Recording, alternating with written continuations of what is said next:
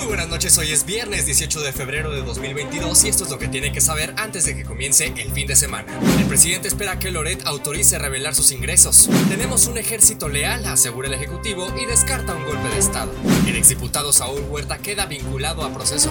Cae desempleo, pero la precariedad continúa. Casos de COVID-19 bajan en América, pero las muertes siguen al alza. Y la numeralia de la pandemia.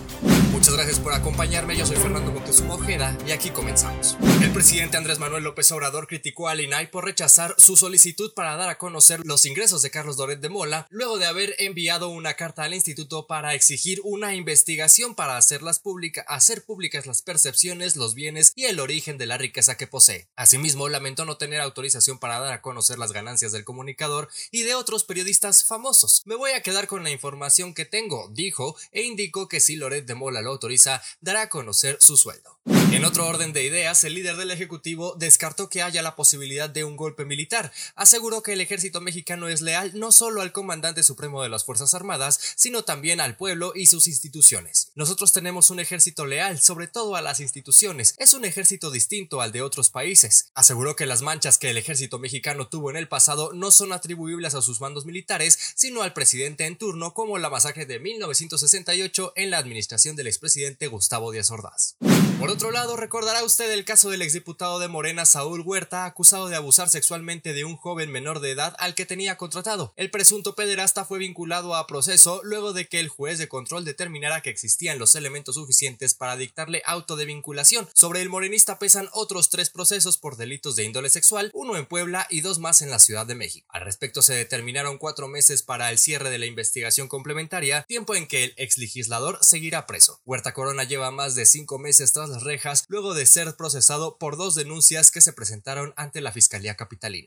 Cambiando de tema, el INEGI dio a conocer que la tasa de desempleo en México al cierre de 2021 se situó en 3.7%, una reducción de 0.8 puntos porcentuales frente al 4.5% del año pasado. Sin embargo, la precariedad del trabajo debido a la alta informalidad prevalece. De acuerdo con el instituto, en México hay alrededor de 31.6 millones de personas que laboran en el sector informal, es decir, 1.6 millones más que en 2020. En el último trimestre de ese año, 7.2 millones de personas laboraban de manera informal en los sectores empresarial, gubernamental e institucional, 5.9 millones en el sector agro y 2.1 millones en el sector del servicio doméstico remunerado.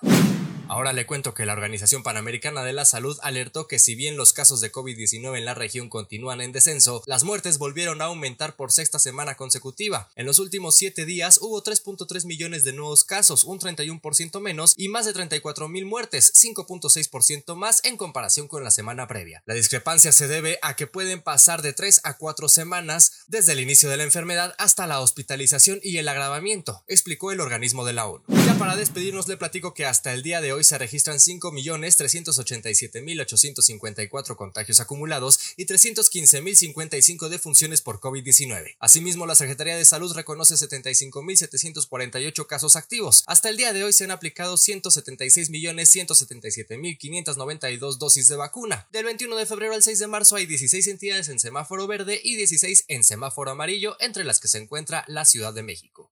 Por mi parte es todo, por favor no baje la guardia, use doble cubrebocas, careta, mantenga la distancia y los espacios ventilados y no se olvide del lavado de manos. Yo soy Fernando Moctezuma Ojeda, arroba Fermoctezuma o en redes, en redes sociales y a nombre de Adrián Ojeda Román le deseo que tenga un estupendo fin de semana. Cuídese mucho.